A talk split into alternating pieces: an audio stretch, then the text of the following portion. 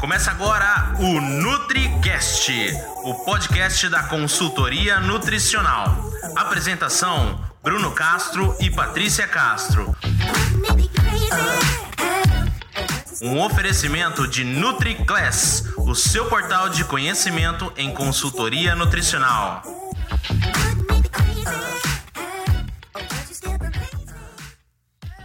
Estamos começando agora o segundo episódio da primeira temporada com a temática Me Formei. E agora?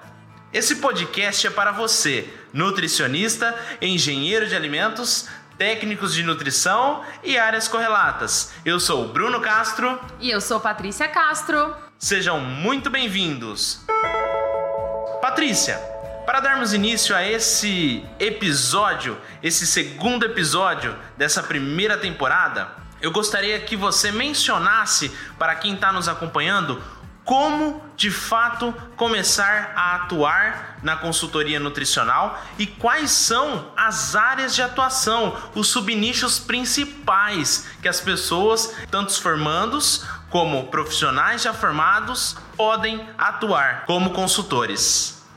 Olá, tudo bem, pessoal? Bom, para a gente começar a falar sobre as áreas de atuação, eu não poderia deixar de mencionar, primeiramente, quando nos formamos, a primeira pergunta que vem em mente, né? Me formei agora, por isso nosso nossa primeira temporada com este nome, porque cai entra, nós entramos em vários é, dilemas em que fazer, qual área seguir. Se encaixa que... super bem, né? Sim, se encaixa super bem. O que vamos fazer agora? O que, que eu vou fazer? Eu não sei para que lado que eu vou seguir. E quando pensamos em nutrição, o que, que vem à cabeça? O que, que vem à cabeça, Bruno, quando a gente pensa em nutrição? Fala pra gente. Regime, emagrecimento, cardápio Dieta. e por aí vai. O pessoal acha que a gente é um um dicionário de dieta ambulante, né? Mas na verdade nós não somos, nós não sabemos tudo que cabe em cada alimento.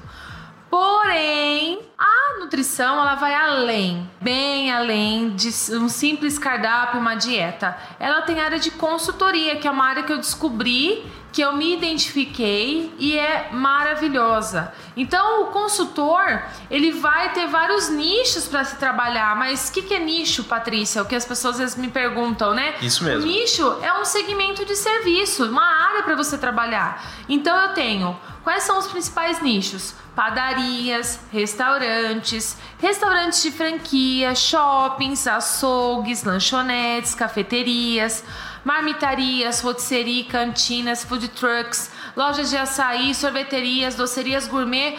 Nossa, são vários. Todo estabelecimento relacionado à área de alimentação, ele cabe à consultoria. Olha que interessante. Então a consultoria ela serve para vários ramos. Desde que você adeque a necessidade desse cliente à realidade dele com a consultoria. Nossa, que legal, Patrícia. Então podemos considerar que não existe só a nutrição clínica, e sim a nutrição de administração de unidade de alimentação, é, como exemplo as UAN, que são as indústrias, restaurantes, é, bem como a consultoria nutricional, assessoria e auditoria técnica nutricional. Isso mesmo. Então esses três, esses, essas três áreas são bem interessantes e trabalham relacionado ao serviço de alimentação.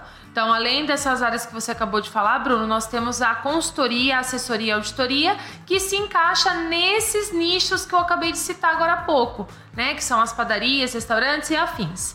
E dentro dessas áreas ainda tem os subnichos. Nossa, eu falo, às vezes a pessoa deve achar que eu tô ficando louca, mas não é bem assim. Né, que acontece. Então, quando se tratamos de restaurantes, principalmente ser restaurantes específicos, restaurante japonês, de comida japonesa, comida chinesa, oriental, ou mesmo até uma churrascaria, nós temos o subnicho.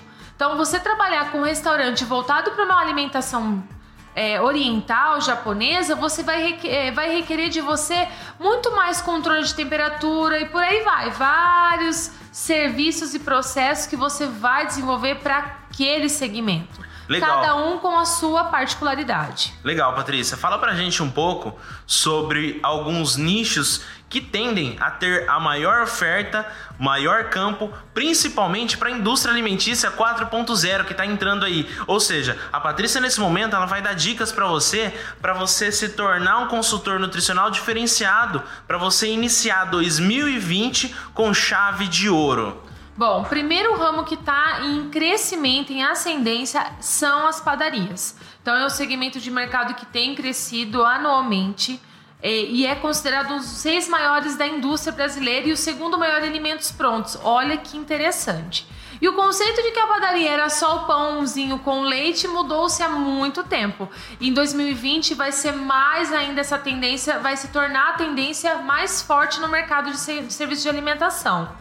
Então, a gente vai entender o quê? Que as famílias hoje, elas estão procurando as padarias não só para pegar o pão, os frios, o leite, o suco. Elas vão para realizar outras refeições então a padaria não é mais só a padaria do pãozinho, é a padaria que faz uma pizza à noite, que tem um serviço de caldos, que tem um mezanino, um, um lado, né, uma parte separada para área de alimentação, um buffet de salada, um self-service na hora do almoço, um prato executivo. Então você faz praticamente todas as refeições na padaria, se claro você quiser porque você vai desde os lanches, o café da manhã e as refeições principais, que é o almoço e o jantar.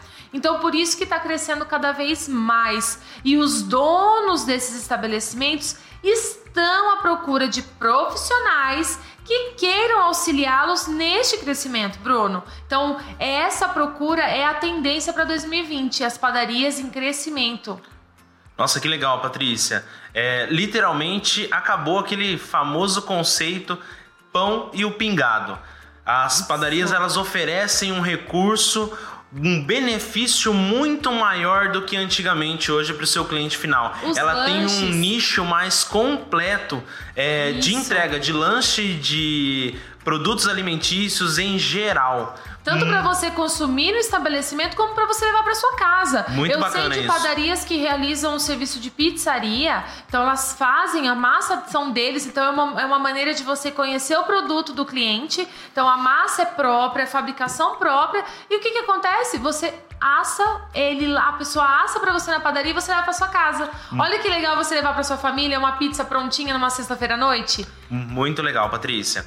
Além das padarias, qual que é o próximo setor, Patrícia, que vai ter é, expansão, é, índice de crescimento elevado aí para 2020? Bom, os restaurantes, tanto restaurantes tradicionais, que nós temos o conceito de ter restaurantes de rua, né, ou mesmo restaurantes de família, como os restaurantes de franquias. Então, o setor dessas refeições também vem crescendo uma média de cerca de 20% ao ano, e além disso, nós temos a atenção voltada para as doenças transmitidas por alimentos, porque não é só simplesmente você abrir um estabelecimento e servir alimentação. Todos os processos envolvidos na manipulação têm que estar condizentes com a legislação ou mesmo a fiscalização vigente. E às vezes as pessoas ou mesmo os empresários esquecem desse pequeno detalhe. É simples abrir, servir e alguém passar mal e como reagir nessa ação. Muito legal, Patrícia. Mas a gente tem que se atentar a um grande detalhe aqui que eu venho acompanhando no cenário econômico. É simplesmente Consultor diferenciado não é só aquele que implementa melhorias no processo para impedir as famosas DTAs. O consultor ele precisa estar muito mais preparado, ou seja, ele precisa estar além apenas do famoso processo de boas práticas de manipulação, não é isso? Isso mesmo. O manual de boas práticas já está um pouco ultrapassado, na verdade. Não é só as boas práticas, não, que nós temos que colocar em prática. É, o, o, o dono do estabelecimento, ele quer saber o custo dele. Como que ele vai pôr um preço final num prato se ele não sabe? Ele, precisa... ele vai se apoiar na influência do vizinho? Legal. E se o vizinho já tem influência do outro vizinho? Então, vai virando uma bola de neve e ninguém sabe o custo real. Ou e seja... cada um sabe o que o que o seu, o seu lugar, na verdade, né, a grama do vizinho pode ser mais verde, mas você vai saber a sua realidade realmente, o que você, até que ponto você pode chegar. É a precificação pelo vizinho, né? Quanto o vizinho cobra e quanto eu vou passar a cobrar no meu produto. E o que ele normalmente não sabe é quais são os ingredientes, os produtos e as marcas o custo que, que o você vizinho paga. em si trabalha naquele produto, né? A mão de obra, a sua mão de obra pode ser mais cara que a do vizinho, ou o vizinho pode ser mais cara que a sua e você não sabe, porque ele também não sabe. Então, esses levantamentos dessas informações são cruciais na hora da precificação. E além da precificação, uma informação, uma rotulagem dos alimentos que hoje também é regente pela fiscalização. O manual de boas práticas também é uma, é uma, é uma norma, né? Uma normativa, é um produto que você tem que ter no seu estabelecimento, por lei, para você implementar os processos. A padronização dos processos, né, Bruno? Quando você tem uma cartilha explicativa de como proceder em cada é, setor, ou uma higienização, ou um determinado procedimento, fica mais fácil para o colaborador trabalhar. E essa rotatividade que nós vemos no mercado de trabalho, o turnover que tem muito grande nos setores de alimentação, que eu presencio muito, isso que os meus clientes relatam e eu vejo, é, facilita muito. Você elaborar uma cartilha, um manual de boas práticas e você colocar na mão do colaborador para ele entender que ali tem um procedimento que não pode fugir daquilo, se caso ele mudar, ele tem que explicar então fica muito mais fácil. Muito legal. A ficha técnica também, que eu gosto de lembrar bastante sobre a ficha técnica. Então, as pessoas, é, os, os, profissionais acabam esquecendo da ficha técnica. Então, a ficha técnica, o receituário, isso é de grande valia pro, pro dono do estabelecimento. Ele ter nas mãos a receita dele. É, eu lembro que eu comentei no outro episódio, né, da minha história, que eu trabalhei em padaria. Eu presenciei muito o colaborador que ia embora e levava a receitinha debaixo do braço. E aí o dono ficava sem a receita, Bruno. Então, assim, era muito triste isso. E como que você ia desvendar a receita se ele levou embora? Poxa então, vida. por isso do, do, do receituário da ficha técnica interessante para os estabelecimentos. Muito legal. Patrícia, e como as refeições do setor coletivas, assim como você mencionou, vem crescendo cerca de 20% é, nesse cenário econômico? Sim. É, e a concorrência? O que você me diz da concorrência? Se um proprietário e até mesmo um consultor implementar todos esses processos que você mencionou dentro da, da empresa em si de alimentação, ele possui um diferencial competitivo perante ao concorrente? O que você me diz? Com certeza, o diferencial é nítido, porque as, os clientes mesmo eles já falam, a hora que eles veem uma rotulagem no, no, no alimento, no produto de fabricação própria. A precificação. A precificação em si, a normativa que você impõe, então a disciplina que os, os, seus colaboradores eles vão ter junto ao cliente o atendimento quando você performa a equipe que é muito legal você passar esse, essa performance de atendimento. Você padronizar o atendimento também é bem interessante. Então é muito nítido. E automaticamente o faturamento vem. Então o cliente ele retorna e o boca a boca só aumenta. Legal. Além, inclusive, Patrícia, dele assegurar alimentos com qualidades nos padrões higiênicos sanitários, conforme dispõe os órgãos fiscalizadores. Claro, se chegar uma fiscalização na loja dele, ele está totalmente tranquilo, porque ele está dentro das legislações vigentes. Legal, além de economizar, porque Sim. ele poderia naquele momento ser autuado Dispor ou até mesmo ser penalizado. E uma multa que não é nada, nada barata, né? Legal.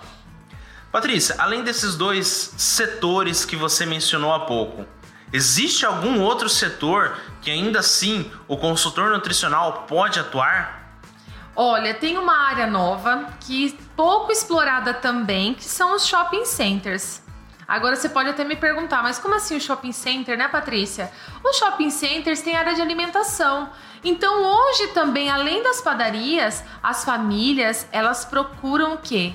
Tranquilidade, estacionamento, um ar condicionado, todo o conforto para toda a família. E os shoppings, né, esses condomínios de lojas, eles dispõem disso, além de uma praça de alimentação variadíssima né? Que a gente pode ver desde franquias internacionais, como mesmo os restaurantes que eu mencionei há pouco, os restaurantes de rua, que a gente fala que na verdade são os restaurantes de família, que é aquela coisa que a família abre e todo mundo trabalha junto. Então, todos esses estabelecimentos num só. Então, você tem a oportunidade de chegar até trabalhar com 50 lojas de alimentação. Você, se você conseguir trabalhar, pegar um contrato com um shopping center, você consegue realizar esses esses serviços de uma maneira bem otimizada e padronizar todo mundo, independente se é uma franquia, se não é, todo mundo trabalha igual, ou seja, garantindo a segurança para toda a sua família, independente de quem seja. Muito legal, Patrícia. É praticamente mais um leque de atuação para os consultores, que seria auditar lojas de alimentação dentro dos shoppings. É, isso ganha, tem ganhado, na verdade, muito mercado, né? Sim, Pelo que você tem, muito, tem tá mencionado. Ganhando. Sim. É, mas e aí, Patrícia? E o que mais? Além da documentação, que você pode também auxiliar em todas essas áreas que eu mencionei, é, por vezes eu recebo ligações de setores, de empresários. Ai, Patrícia, é, a vigilância passou por aqui, agora o que, que eu faço? Então, essas orientações você consegue também tratar com, com esse cliente ou futuro cliente também, que é bem interessante. Porém, se você também não tem experiência, como que você vai buscar ou mesmo definir qual é o cliente seu que você vai querer começar a trabalhar? Isso é o que normalmente a maioria dos profissionais da área de alimentação questionam, Patrícia. Como eu vou buscar meu primeiro cliente? Ou eu ainda não tenho experiência, como eu vou iniciar na área? Bom, eu também não tinha experiência, assim como muitas pessoas, o primeiro emprego você pode às vezes conseguir, como pode às vezes você ter um pouco mais de dificuldade. Porém, temos os cursos que você pode realizar para você aperfeiçoar a parte sua de como profissional, sua realização profissional. Mas se você lá na faculdade já tem uma área que te chama atenção, por exemplo, ah, eu gostaria muito, nossa, eu já vi uma padaria, ou ah, um restaurante assim que você tenha uma vontade, que você gostaria de estar trabalhando, é uma área de você explorar um pouco mais. Hoje temos vários sites que relatam é, assuntos é, dessa área de panificação, parte de restaurantes, as franquias em si. Explore um pouco mais sobre o assunto entenda a realidade daquele nicho que você queira trabalhar. Esse é o primeiro passo. Eu acho que é bem interessante você entender o nicho que você quer trabalhar. Não é simplesmente vou ali, pá, vou trabalhar. Legal. Vou tirar para tudo quanto é lado? Será também? Será que dá certo? Pode ser que sim, como pode ser que não. Verdade, Patrícia. Assim como nós estávamos conversando antes de iniciar esse, esse segundo episódio do, do podcast, é, você estava mencionando né, sobre a dificuldade de talvez um profissional iniciar na área de consultoria. E uma dica que você deu, inclusive, nesse bate-papo que nós estávamos aqui na empresa, é entre na rede social e verifique as reclamações que aquele estabelecimento específico possui. Isso é um diferencial na hora de você ir tentar vender o seu produto. Quais tipos de serviço você oferece para com que você consiga resolver aquela dor, aquela, aquele problema que aquele cliente esteja passando nesse momento. Às Muito legal coisa, isso. Às vezes se torna uma coisa tão corriqueira o, o, setor receber reclamação, reclamação, mas ele não toma nenhuma atitude. E você como profissional... Não existe nenhum plano de ação para melhoria, né? E você como profissional chegando lá e falando assim, olha...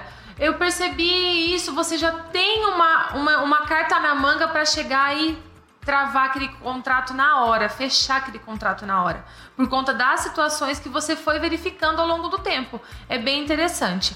Mas voltando um pouquinho, Bruno, da pergunta que a gente tinha comentado, né, da experiência, por onde começar, eu comecei realizando um trabalho pontual, que eu acho também uma, é um, eu vejo que é um ponto bem interessante de início. Não simplesmente fechar um contrato grande. Você pode começar com trabalhos pontuais. Legal. Esse trabalho pontual que você iniciou, Patrícia, ele era de que setor e o que você executava nele? era relacionado a um restaurante. Legal. Que era a família toda japonesa e eles estavam entrando num nicho, num subnicho de comida brasileira. Olha só. Então era bem diferente do que eles estavam acostumados a trabalhar. Além disso, era um self-service. Nesse caso você tinha experiência na área? Eu tinha de leve porque eu já trabalhava na área de padaria e na padaria eu implementei a parte de buffet de self-service. Então eu tinha essa, essa experiência um pouco a mais, mais é, avantajada. Legal. Essa experiência já estava mais agarrada comigo por conta dos consultores que me auxiliaram na implementação na época da, da padaria. Mas como Até era mesmo uma... porque era o primeiro passo que você estava dando na Sim, consultoria, né? só a consultoria em si. Isso, Isso a gente está falando em 2000 e 14? 2014, Legal. lá atrás, isso. Então, conforme aí- você mencionou, os donos não tinham experiência nesse nicho. Não sabiam trabalhar, não sabiam como elaborar um cardápio de comida brasileira, como que ia tratar o desperdício, parte de custo, qual, Legal. como que ia ser a composição desse cardápio. O que você mais compartilhou, Patrícia, nesse processo? a implementação do cardápio. Então, eu fiz toda a composição do cardápio também. É, coloquei a parte de receitas novas. Então, eu, eu tinha receitas minhas que eu achava bem interessante compartilhar de baixo custo. Legal. Ou seja, mesmo que fosse. Não era por ser barato que tinha que ser feito de uma maneira inferior. Não é isso. É Entendi. deixar bem claro para o cliente que ele pode trabalhar de, de- com produtos mais baratos e manter a segurança alimentar e a qualidade nutricional do que ele está vendendo para o cliente final. Entendi. Bom, Também, parte de implementação de processos de controle de estoque, que ela não tinha, então entrada de nota, o quanto que vai comprar, como que vai ser feita essa produção. Elaborei algumas fichas técnicas também, que é bem interessante. A gente está mencionando novamente sobre isso. legal. Então, na verdade, Patrícia, eu posso considerar que você também teve ali o seu é, receio a dar o primeiro passo, mas de alguma Sim. forma, assim como você contou a sua história no episódio anterior desse podcast, é, existi- existiram ali motivadores para com que você realmente, verdadeiramente desse o primeiro passo. E esse passo foi o mais importante da sua vida. Sim. Foi o que transformou em vo- você numa consultora nutricional de renome a Sim. nível nacional. É. e aí, o que você tem, Patrícia, de dica para quem está nos escutando hoje? Bom, Assim, minha... assim só complementando, Patrícia, para com que essa pessoa realmente se encoraje, inicie no processo de consultoria, assim como você também teve coragem lá em 2014. Não precisa ficar com medo. Legal? O medo não tem que ter mesmo. Você tem que ter a coragem e o foco. O que você realmente quer pra você? O que você espera de você como profissional? Você tem todo o embasamento. Então, você acreditar em você, isso é muito importante. Encorajar mais você cada dia. A motivação. O que você quer pra você realmente como profissional? Me destacar no mercado de trabalho, ser referência, uma autoridade. Faça isso e tenha você sempre lá uma motivação. Eu sempre escuto que a motivação é um banho diário que a gente tem que tomar. Então é a vitamina para o sucesso. Então a motivação para todos os dias você realizar o seu trabalho e correr atrás do que você quer. Posso lembrar alguma coisa também, Bruno, que cada lugar tem sua particularidade. Então não é porque você é, fechou um contrato ou você trabalha na área de padaria que vai ser sempre daquilo ali, do mesmo jeitinho. Não. Cada padaria é uma- um, um trabalho diferente, é uma necessidade diferente, pode ser trabalhos pontuais. Tudo você tem que entender o que o cliente quer. E na verdade não adianta vender algo que o seu cliente não quer. Esse é o ponto-chave, é a dica ouro do dia. Então você tem que entender o que ele quer e vender a, a solução para ele. Problemas, ele tem vários. Ele quer de você a solução. Então, motivação para solucionar os problemas dos setores de alimentação. Legal, Patrícia. É, você comentando tudo isso, me vem uma frase à mente que é: se você quer mudar a trajetória do seu caminho, mude as suas atitudes, Sim. mude o seu comportamento. É isso E mesmo. foi o que você fez Claro. em 2014. Nossa, quanta coisa! Hum. Entendo realmente que existiram, existiram motivadores que fizeram você escolher fazer a diferença. E você aí que está nos escutando hoje, vai escolher de fato fazer a diferença na sua vida? Você quer ser protagonista ou coadjuvante? Coadjuvante.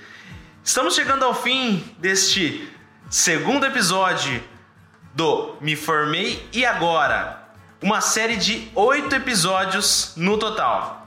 Semana que vem vamos abordar o seguinte tema: o que é de fato consultoria nutricional? Curta nossas redes sociais nutri.patriciacastro. Curta, comente e compartilhe. Mande as suas dúvidas, pois a sua dúvida pode virar um episódio, inclusive uma websérie.